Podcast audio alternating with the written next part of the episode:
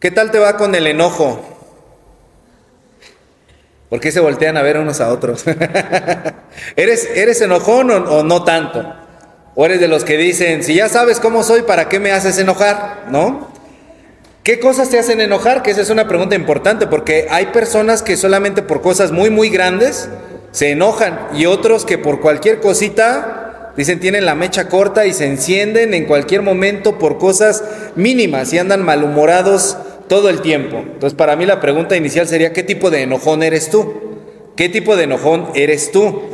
Y preguntarnos también si es que el enojo es malo o el enojo es un pecado, ¿no? Porque para algunos cristianos sí es un pecado el, el enojo. Siempre andan como en modo zen, ¿no? Como en modo namaste, en meditación trascendental. Parece que levitan esos, esos cristianos, andan este, como siempre los ve uno tan entusiastas que dice uno, bueno, que ellos no se enojan. Y uno pudiera pensar, bueno, esta persona que parece que no se enoja, maneja muy bien el enojo. Y no es cierto, hermanos. La mayoría de las veces una persona que no expresa enojo, lo que está haciendo es simplemente tener una mala gestión de sus emociones. Porque el enojo es una emoción natural que está allí y fue puesta por Dios y tiene un propósito dentro de nuestras vidas. Entonces, si tú eres de los que se enojan mucho, estás en un extremo. Pero si eres de los que nunca se enojan, también estás en riesgo de correr en un colapso nervioso porque eso no es natural. Eso simple y sencillamente no es natural. No lo digo yo, lo dice la palabra de Dios. Eclesiastés 3.8 dice que hay tiempo de aborrecer. Entonces, o miente la Biblia o miente usted que dice que no se enoja. Eclesiastés 3.8 dice, hay tiempo para aborrecer. Y también Santiago 1.19 dice, seamos tardos para enojarnos. Santiago 1.19 no dice, no te enojes. Lo que dice es, gestiona, administra bien tu enojo. Tárdate para enojarte. Tienes derecho a enojarte, pero administralo bien. Y el mismo Jesús en los evangelios se enojó muchas veces. O sea, Jesús no andaba con, con, una aureola aquí todo el tiempo siendo un santo, hablándoles a todos con bendiciones. No es lo que dice la Biblia. Mateo 1, Marcos 11, Lucas 19 y Juan 2 registran la vez en que nuestro Señor Jesucristo se enojó tanto con los mercaderes del templo que agarró un látigo y les dio de latigazos y volcó las mesas y los corrió. O sea, el Señor Jesús no llegó así como de, ay, por favor, me harían favor. Fíjense ustedes que soy el Hijo de Dios y siempre soy muy bueno.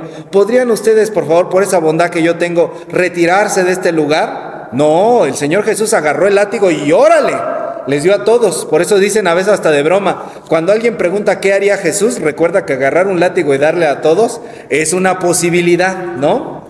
Y aparte de ese registro, hay otro registro que aparece en Mateo 21 y Marcos 11, Mateo y Marcos nos dicen que al día siguiente que pasó lo de los mercaderes, nuestro Señor se enojó con una higuera y la maldijo.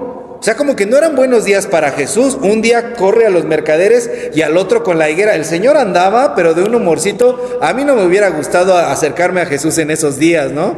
Porque andaba realmente terrible. Dice, a la mañana siguiente se levantó y fue una higuera y lo peor es que dice que no era tiempo de higos. Y como no había higos, la maldijo. Y ya sabía el Señor que no era tiempo de higos, pero de todas maneras se enojó. Y por último, Marcos 3.5, Marcos 3.5 nos dice que una vez en una sinagoga la gente estaba esperando ver si sanaba a un hombre que tenía la mano seca o no. Y entonces Jesús se enoja y les dice, a ver, ¿Dios quiere hacer las obras buenas en el día de descanso o quiere hacer lo malo? Y como nadie se atreve a contestarle, se enoja el Señor Jesús y cura a este hombre del puro coraje. El Señor Jesús se enojó en varias, en varias situaciones y está registrado en los evangelios. Entonces lo malo no es enojarse. Lo malo es cuando tú permites que ese enojo se abra paso en tu vida y se quede hirviendo debajo de la superficie y se convierta en el gigante del que vamos a hablar el día de hoy. Cuando tú dejas que un enojo se quede dentro de tu corazón y se exprese de maneras desbordadas, eso se convierte en ira. Y la ira es una situación bastante más intensa, dura más, implica resentimiento, implica que vas a tener hostilidad con las otras personas, vas a andar tan violento con las otras personas que se te van a acercar y los puedes herir con tus palabras y, implica que tú has guardado mucho dentro de tu corazón, incluso heridas, sientes impotencia y te expresas de manera explosiva y destructiva. Puedes llegar a conductas violentas o pasivo-agresivas, que ahorita vamos a ver qué es eso. Y la ira puede tener consecuencias en la salud emocional y física y en las relaciones con otras personas que pueden ser irreversibles En cambio, el enojo es algo más controlado e incluso el enojo es bueno. El enojo es benéfico porque el enojo me permite yo identificar qué es lo que yo no quiero permitir dentro de mi casa. El niño, el chamaco, la chamaca le llega a las 3 de la mañana y usted como mamá y como papá se enoja y entonces el enojo es una emoción que le permite a usted decirle a su hijo, en esta casa hay reglas y hay límites. A las 3 de la mañana no vas a llegar. Te di permiso hasta las 11, hasta las 10 y a esa hora te quiero. El enojo permite de poner límites. Entonces también dentro de las relaciones de pareja, de repente su marido le quiere soltar un bofetón, usted se enoja y le dice, óyeme no, eso sí no, eso dentro de nuestra relación no lo voy a permitir. El enojo permite poner límites, pero la ira, la ira se desborda de una manera que es totalmente explosiva. Y en la historia que estamos viendo dentro de David y Goliat, hay un personaje que muestra la ira, que dice ahí primero de Samuel 17, 28. A ver, por favor, abra su Biblia en primero de Samuel 17, 28 hay un personaje que ya hemos hablado de él, que es el único personaje que además de los protagonistas se menciona por nombre. ¿Ya lo tienen? Primero de Samuel 17, 28. Amén. A ver, léanmelo por favor, ¿qué dice?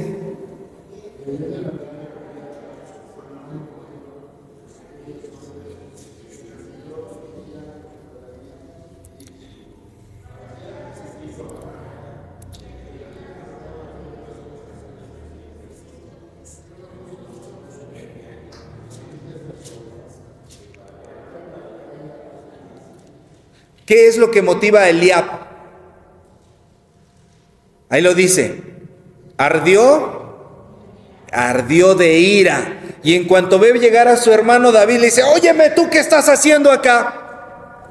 No le dice, hermano, ¿qué haces acá? ¿No ves que puede pasarte algo malo, oh hermano mío? Le dice, sácate para allá arde en ira. Y ya vimos la vez pasada que esta ira puede ser ocasionada desde el momento en el que él no fue elegido como el rey por el profeta Samuel, que fue lo que Dios le indicó.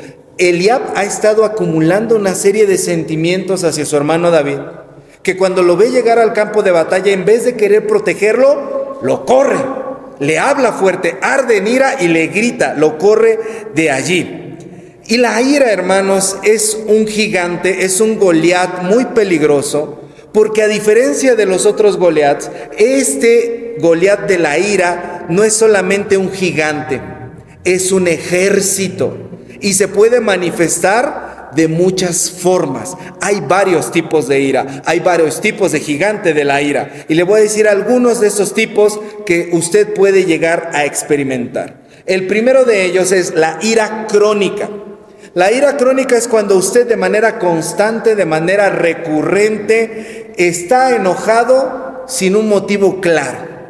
Son estas personas que se quejan de todo, que hablan mal de todo, el clima, el tráfico les molesta, pusieron la banca así, hoy tocó este hermano, hoy hicieron aquello, todo, todo, todo siempre les está molestando y están malhumorados, tienen cara de limón todo el tiempo, digo, están chupando ese limón, están así agrios todo el tiempo. ¿Y por qué estás enojado? Parece que no ha pasado absolutamente nada, pero estas personas están enojadas todo el tiempo. Y eso provoca resentimiento y ruptura de relación con otras personas. Les provoca que todo el tiempo estén hostiles. Buenos días, ¿qué tienen de buenos? ¿No? Yo tenía un tío que servían café, café ni que fuera velorio. Todo el tiempo le encontraba un pero a algo, todo el tiempo estaba quejándose de algo. Esta ira crónica, lo peor es que puede llevar a la persona a sufrir hipertensión, ansiedad y depresión.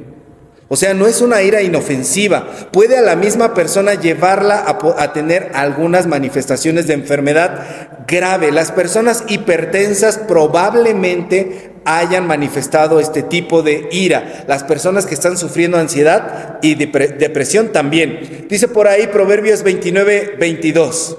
El hombre iracundo levanta contiendas y el furioso muchas veces peca. Este pasaje de la Biblia nos dice cómo esta ira crónica se manifiesta en que la persona que sufre ira crónica va a estar pecando constantemente porque de alguna u otra forma va a generar un conflicto consigo mismo o con los demás. Ahora tenemos dos tipos de ira que siguen, ira reprimida e ira pasiva. Parece lo mismo, pero no es igual. Y vamos a ver la diferencia. La ira reprimida es cuando una persona trata de suprimir sus sentimientos.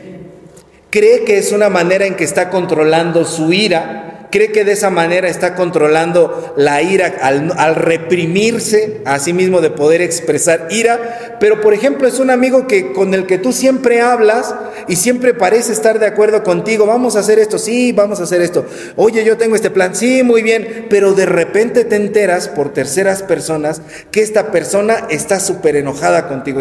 No, es que siempre me dice puras tonterías y me dijo que íbamos a hacer aquello, yo nada más le dije que sí para darle por su lado, pero realmente no me no estoy de acuerdo con lo que él quiere. Esa es una que los mexicanos tenemos mucho, porque los mexicanos no sabemos decir que no y no sabemos manifestar eh, las cosas en las que estamos en desacuerdo. Le decimos que sí a la gente, pero inmediatamente que la persona se va, yo ya empiezo a decir, no, pues ¿cómo vamos a hacer eso? ¿Cómo vamos a hacer aquello? Reprimimos nuestra ira de esa manera. La ira reprimida se expresa de esa manera. Y entonces empezamos a tener una conducta pasivo-agresiva, que despacito el que le dicen cuchillito de palo, en mi pueblo le dicen de otra manera, pero no lo voy a decir porque estoy predicando, pero son personas sarcásticas.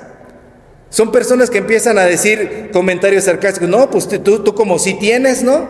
Como si tienes los recursos, por eso estarás diciendo, por eso estarás opinando. Dicen ese tipo de comentarios que aparentemente son bromas, pero son violencia. Por eso se llama pasivo agresivo. No lo manifiestan gritando, no lo manifiestan golpeando, pero lo manifiestan siendo sarcástico. Y entonces en algún momento tú empiezas a ver cómo tu amigo, como tu amiga, como el compadre, como la comadre empieza a dejar de juntarse con ustedes. Ya no quiere ir tanto con ustedes porque en lugar de expresar su enojo, su ira, empieza a aislarse. Digamos que esa es la ira reprimida. Y en cambio la ira pasiva es una, bueno, el que tiene ira reprimida en algún momento, como Oye Express, explota. Y cuando explota, agarra y dice las verdades de todos nosotros, ¿no? Pero el que tiene ira pasiva, a diferencia de este, siempre, siempre evade. Nunca manifiesta, no dice ni un chiste, no dice sarcasmo, simplemente ve que algo pasa y dice sí. Y no manifiesta su ira no manifiesta que está en desacuerdo, no dice un chiste sarcástico, no se distancia, está siempre ahí. Y son estas personas que viven frustradas eternamente. Personas que viven frustradas porque piensan que sus ideas nunca se toman en cuenta, siempre se sienten impotentes, incapaces de poder hacer algo por resolver las cosas. Son personas que nunca se han atrevido a alzar la voz, que durante años han estado allí sin siquiera hablar. Y esta es la diferencia entre reprimir y la ira pasiva. La ira reprimida en algún momento estalla y se manifiesta con comentarios sarcásticos y la ira pasiva son las personas que Dicen que nunca están enojadas, pero no es cierto. Jamás, jamás expresan lo que sienten. Dice Efesios 4, 26 y 27. Airaos, pero no pequéis. Enójense, pero no pequen. No se ponga el sol sobre su enojo, ni den lugar al diablo. Entonces, lo que dice la Biblia sobre este tipo de ira pasiva o el tipo de ira reprimida es que lo que tú no debes hacer es guardar resentimientos dentro de tu corazón porque eso puede llevarte a una destrucción. Incluso recuerdan la historia del profeta Jonás. Jonás manifiesta este tipo de ira. Cuando ve que Dios decide perdonar a Nínive, ah, se enoja, pero no, está ahí como sin decirlo, como sin expresarlo. Y de cuando Dios se lo pregunta, esta ira reprimida que él tiene, pues yo ya sabía que tú los ibas a perdonar, ¿para qué yo venía? Explota en ese momento. Puede tener este tipo de reacciones, pero lo guardan durante algún momento. Un tipo de ira más es la ira destructiva. La ira destructiva tiene comportamientos agresivos, tiene comportamientos violentos. Son estas personas que cuando empiezan a sentir un enojo muy fuerte, agarran y rompen las cosas y estallan y rompen, azotan la puerta y le pegan a la pared. Y es que lo que dicen, pues le pego a la pared para no pegarte a ti, pero aguas. Porque un día se va a equivocar y no le va a dar a la pared, te va a dar a ti. Estas iras destructivas pueden llegar a ser muy peligrosas porque dañan a la persona físicamente, dañan a otro que está ahí con ellos y hacen un destrozo alrededor. Puede llevar a situaciones de conflicto con la ley y lesiones hacia personas hacia alrededor. Estas personas tienen un deterioro en su autoestima y transmiten esta ira de manera generacional. Hijos de padres violentos se convierten también en el futuro en personas violentas. Si usted lo puede ver, conozca una familia en donde siempre se han golpeado, en donde siempre se han dado, los hijos repiten esa situación por generaciones, estos comportamientos negativos. Hay un personaje en la Biblia que tiene este tipo de ira destructiva y es el rey Saúl. En primera de Samuel capítulo 18 versículos 8 al 11 se dice que Saúl estaba muy envidioso de que estaban alabando a David porque David eh, ganaba muchas victorias y de repente anda por ahí David tocando el arpa y entonces agarra a Saúl y le lanza una lanza. Y nada más no le atinó porque David se alcanzó a quitar, pero si hubiera habido ahí un sirviente u otra persona, lo hubiera matado. Es decir, estas personas no se detienen a pensar en las consecuencias de sus actos. Les pasa algo, agarran un tubo, un palo en la casa, ahorita mismo voy a ir a buscar al vecino que me la hizo. Y no les importa, oye, no, pero es que vas a ocasionar una tragedia. No, yo me voy a hacer respetar. Más bien vas a destruir tu vida. Y esta ira destructiva es lo que provoca. Puede no solamente dañarte a ti, sino dañar alrededor por muchas cosas. Entonces, cuando nosotros vemos que la ira se manifiesta de diferentes formas, podemos preguntarnos, ¿cómo puedo yo derrotar a este Goliat? Que es lo que hemos estado viendo a lo largo de esta serie. A este Goliat, ¿cómo lo derroto? Y estos Goliats de la ira tienen una particularidad. A diferencia de los otros Goliats, este gigante de la ira, estos gigantes de la ira, se detienen antes de que nazcan. Es decir, cuando tú ya tienes enojo, antes de que tu enojo se convierta en ira, tienes que hacer algunas acciones muy puntuales para poder evitar que este gigante se desarrolle, porque si el gigante se desarrolla, te va a terminar aplastando a ti. Así que a este se le acaba antes de que crezca. Y aquí hay algunas técnicas. La primera técnica para poder acabar con el gigante de la ira, cuando usted todavía está en la etapa del enojo, cuando usted todavía está en el momento en el que está sintiendo, está ocurriendo la situación, la primera técnica es comunicación asertiva. ¿Qué es la comunicación asertiva? Quiere decir que cuando yo empiezo a sentir enojo, me voy a retirar y voy a calmarme y voy a respirar y no voy a iniciar en ese momento una discusión. Habemos muchos de nosotros, digo habemos porque yo soy así, que en el momento queremos resolver las cosas. Y eso es lo peor que usted puede hacer. No se debe de resolver en el momento. Retírese, respire. Decía el comercial de antes, cuenta hasta 10. Retírate y si es en la tarde o al siguiente día, con la cabeza más fría, puedes platicar y decir lo que te está pasando de una manera clara, calmada sin insultos y constructivamente. Es decir, los especialistas recomiendan además poder utilizar, hablar en primera persona acerca de lo que uno está sintiendo como enojo. Es decir, yo voy a decir, yo me enojé porque sentí que tú estabas haciendo esto. Que no es lo mismo que decir, yo me enojé porque tú estabas haciendo esto. Porque en ese momento tú estás poniendo la responsabilidad en la otra persona. Y cuando tú dices, yo me enojé porque yo pensé, yo creí, yo lo tomé de esta manera, la responsabilidad la estás poniendo en ti y no en la otra persona. Si yo llego con la otra persona y le digo, es que tú eres esto, tú eres aquello, tú hiciste el otro, tú hiciste el otro, lo que estoy haciendo es atacar y cuando uno ataca a alguien, esa persona va a responder con ataques. Entonces lo que se necesita en la comunicación asertiva es primeramente calmarse y después cuando se comunica uno se hace responsable de sus sentimientos. Yo sentí que tú estabas haciéndolo de esta forma. Es más, si usted puede escribir lo que usted está sintiendo, eso le va a ayudar a poder revisar que lo que usted está diciendo no es acusar a la otra persona. Entonces la comunicación asertiva es la primera arma que tenemos para poder hacerlo de esta manera. Y al respecto, la, Biblia dice, Efesios 4:15 dice, sino que siguiendo la verdad en amor, crezcamos en todo en aquel que es la cabeza, esto es, en Cristo.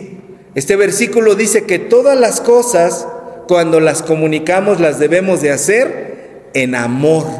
En amor yo voy a comunicar lo que yo estoy teniendo. Cuando usted aprende a dialogar de esta manera, sus relaciones se fortalecen y pueden ser relaciones maduras que pueden hablar hasta de los temas más difíciles. ¿Qué te parece que tú escribes lo que sientes, yo escribo lo que sentimos?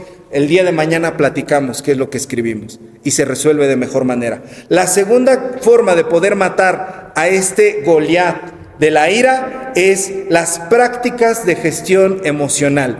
¿Qué son las prácticas de gestión emocional? Las prácticas de gestión emocional son todas estas técnicas que nos ayudan a regular nuestras emociones de manera saludable. Y mire, le tengo una buena noticia. Como cristianos tenemos aquí la principal. Número uno, la oración. Número dos, técnicas de respiración. De verdad, respirar sirve. En el momento en el que tú estás enojado y te dispones a respirar cinco minutos, inhalo, exhalo, inhalo, exhalo, inhalo, exhalo, puedo ver las cosas de manera diferente. No inhalo, exhalo para que terminando de exhalar, y ahora sí ya agarré fuerza para darte. No, inhalo, exhalo para poder calmarme. También la meditación, algunos ejercicios de relajación muscular, algunos hacen yoga, otros hacen tai chi, todo lo que le sirva a usted, esos ejercicios suaves para poder relajarse son útiles. Son salvavidas, hermanos. Todas esas cosas son salvavidas. No son cosas de señoras que no tienen nada que hacer. No, son salvavidas emocionales. Si usted puede practicar alguna de estas cosas, meditación, algún ejercicio suave que le permita relajarse, poder respirar, poder orar en ese momento, pero orar para poder tranquilizarse, estas prácticas ayudan a liberar estrés ayudan a acabar con la tensión que usted está acumulando y de esa manera usted puede tener control sobre sus emociones y expresar el enojo de una manera saludable y a Dios gigante de la ira. Dice Filipenses 4, 6 y 7, por nada estén afanosos, sino sean conocidas sus peticiones delante de Dios en toda oración y ruego, con acción de gracias y la paz de Dios que sobrepasa todo entendimiento, guardará sus corazones y sus pensamientos en Cristo Jesús. ¿Qué es lo que dice este versículo? Cuando tú te estés enojando, ora. Y agradecele a Dios por lo que tienes en tu vida. No por, no, no por lo que está pasando en ese momento, no estés quejándote en ese momento a lo mejor de lo que está sucediendo. Agradecele a Dios y el Dios de paz va a guardar tu corazón y tus pensamientos y te va a dar paz interior. La gratitud, la oración trae ese tipo de eh, paz interior. La tercera cosa que podemos hacer, actividad física. Cuando estés enojado, de verdad yo les he dicho a algunos que han estado conmigo, cómprate, si tienes la posibilidad de comprarte un costal de box, cómpratelo y dibújale ahí la cara de a quien le quieres pegar y pégale y desquítate, pero desquítalo allí. No se trata, hermanos, de que nosotros no expresemos el enojo. No expresar el enojo es lo peor que podemos hacer. Lo que tenemos que hacer es expresarlo de manera saludable. Y si tú tienes ganas de pegarle a alguien, no vayas y le pegues a la persona. Sé inteligente, canalízalo, haz ejercicio, cualquier ejercicio aeróbico, correr, nadar, bailar, caminar, boxear, te puede servir a ti para poder canalizar esa energía que estás sintiendo en ese momento. Y puedes tener tu estado de ánimo en calma, liberas tensión emocional, puedes tener una sensación de bienestar general, porque cuando terminas de hacer tu sesión de media hora, de una hora de ejercicio, ah, las endorfinas en tu cuerpo se liberan y dices un bañito y a dormir. ¿Y de qué me había enojado yo? Ya ni me acuerdo, ¿no? Te ayuda verdaderamente a poder gestionarlo. Y esto es algo de lo cual también la palabra de Dios habla. Primero a los Corintios 6, versículos 19 y 20. Primero a los Corintios 6, 19 y 20 dice, o ignoran que su cuerpo es templo del Espíritu Santo el cual está en ustedes, el cual tienen de Dios y que no son suyos, porque han sido comprados por precio. Glorifiquen pues a Dios en su cuerpo y en su espíritu, los cuales son de Dios. Lo cual quiere decir, utiliza tu cuerpo para poder liberarte de la ira, para poder expresarlo de manera saludable. Una última cosa que tú puedes hacer cuando los gigantes de la ira te están invadiendo, cuando quieren empezar a surgir, es la resolución de problemas. Prácticas de resolución de problemas. ¿Qué es esto de resolución de problemas? Miren hermanos, es como en la primaria. Vas a agarrar una hoja, te vas a sentar, te vas a apartar y vas a escribir una lista de todas las cosas que te están haciendo enojar en ese momento. Puedes hacer una tabla, una lista, un mapa mental, puedes hacer varias, varias formas de plasmarlo en la hoja. Y lo que vas a poner es todo lo que me enoja de un lado y cuáles son las posibles soluciones del otro lado. Parece tonto, pero no lo es. Y cuando usted y usted se va a ahorrar varios cientos y miles de pesos en psicólogo si usted aprende a hacer esto, porque los psicólogos lo que le van a poner a hacer es eso. A ver, yo quiero que tú pongas de este lado cuáles son las cosas que son tus problemas y de este lado me vas a decir cuáles son las posibles soluciones. El psicólogo nunca le va a decir lo que usted tiene que hacer, lo va a acompañar en su proceso y es muy bueno ir a terapia, pero usted puede tomar la opción saludable desde el día de hoy, aprender a ponerlo en una hojita. ¿Y sabe qué es lo maravilloso? Que cuando usted lo pone sobre una hoja y pone esto me enoja y esto podría ser la solución, usted empieza a sentir poder, control.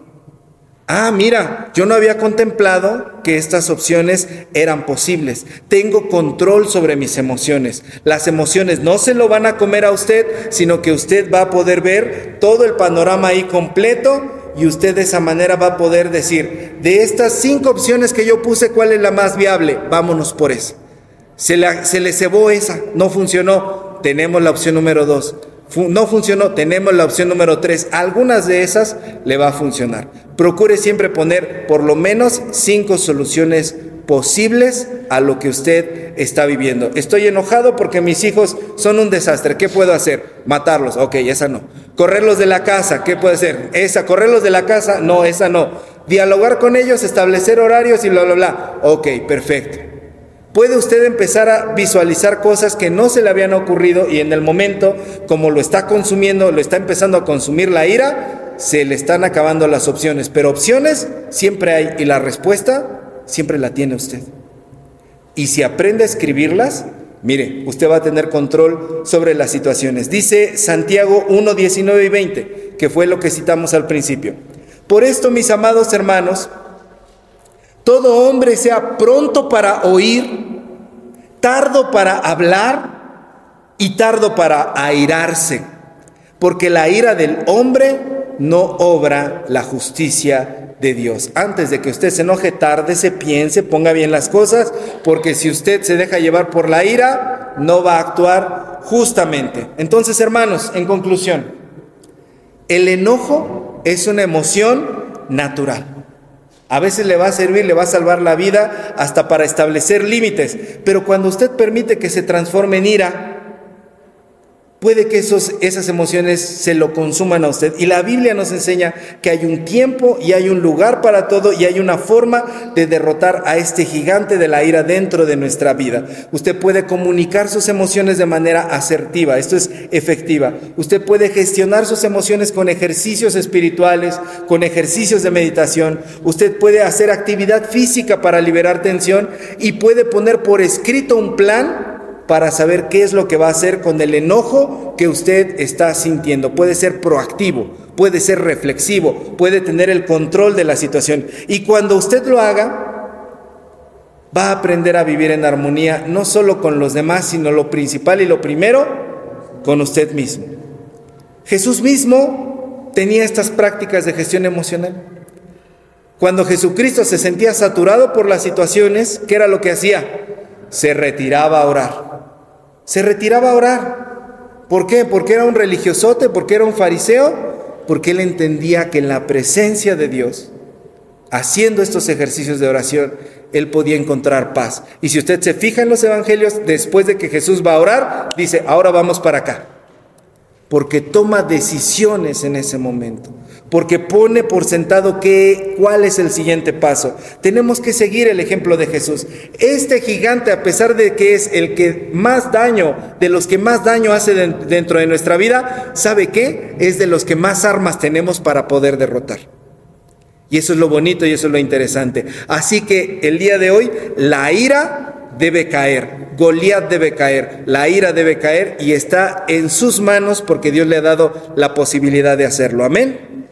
Póngase de pie, vamos a orar.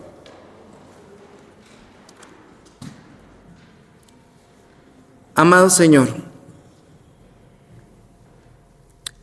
tal vez muchos de nosotros, Señor, a veces nos dejamos llevar, Señor, por los impulsos y por el enojo que se convierte en ira, Padre. Quizá estamos enojados con la vida, fastidiados, frustrados, cansados, Señor. A veces no entendemos, Señor, por qué las cosas se desarrollan de una u otra forma. Nos sentimos, Señor, incluso quizá no valorados. Sentimos, Señor, que los nuestros no ven el esfuerzo que nosotros estamos haciendo. Sentimos a veces, Señor, que realmente no podemos parar, Señor, el maremoto de emociones que estamos teniendo, Señor. Pero hoy tú nos llamas, Padre, a mirarte a ti. Tú que también te enojaste, Señor Jesús, en esta tierra, pero que supiste controlar esas emociones y se dice de ti que tú nunca pecaste, Señor, y lo creemos, creemos que eso es verdad, Señor. Enséñanos a no cometer errores, Señor. Enséñanos a no pecar. Enséñanos a poder controlar el enojo antes de que se transforme en otra cosa. Enséñanos a dialogar, Señor. Enséñanos a poder cuidarnos a nosotros mismos espiritualmente, físicamente. Enséñanos, Señor, a poder tomar control de las cosas, porque tú, Señor, nos has creado para eso, no para la derrota, sino para que nosotros tengamos la victoria en el nombre de Cristo Jesús. Así que, Señor, te suplicamos, ayúdanos a vencer a este gigante de la ira, en el nombre de Jesús. Amén.